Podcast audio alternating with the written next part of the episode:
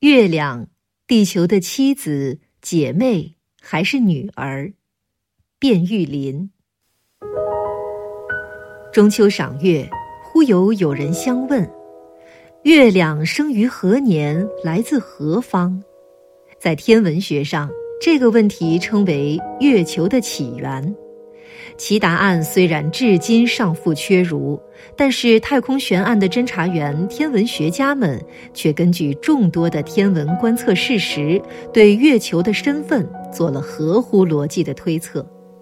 总的说来，大致有三种可能：月球若不是地球的妻子，那便是地球的姐妹，或者是地球的女儿。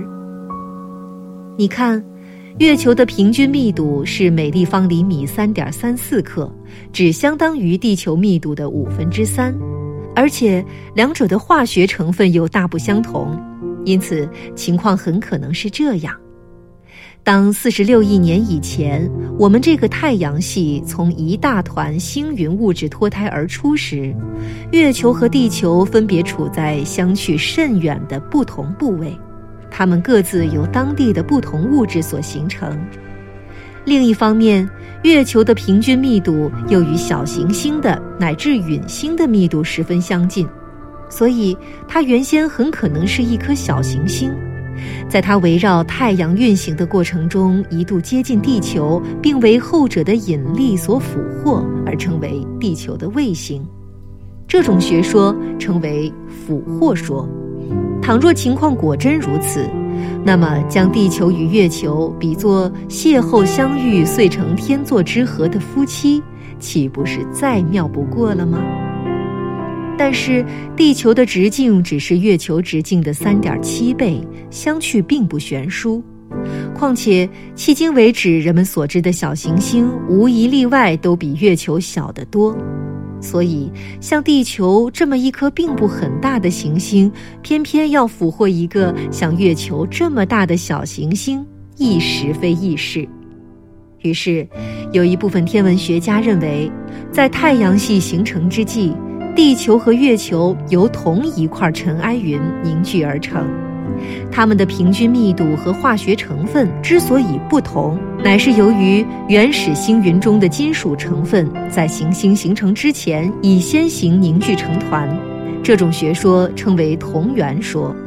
如此看来，月亮岂不就是地球的妹妹？最后一种推测更具有戏剧性。在四十多亿年前，太阳系形成之初，地球、月球原为一体。当时地球处于高温熔融状态，自转很快，天长日久，便从其隧道区飞出一大块物质，形成了月球。太平洋便是月球分裂出去的残迹。你看，月亮岂不又成了地球的女儿？不过，这种理论却面临着许多难题。比方说，它有一个必然的推论，即月球的位置应该处在地球的赤道面上。而实际情况却并非如此。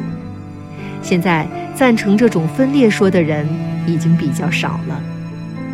可爱的月亮啊，你究竟是谁？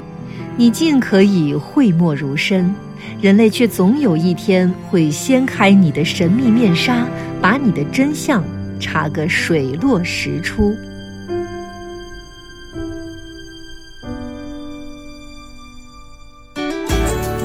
多课文，请关注微信公众号“中国之声”。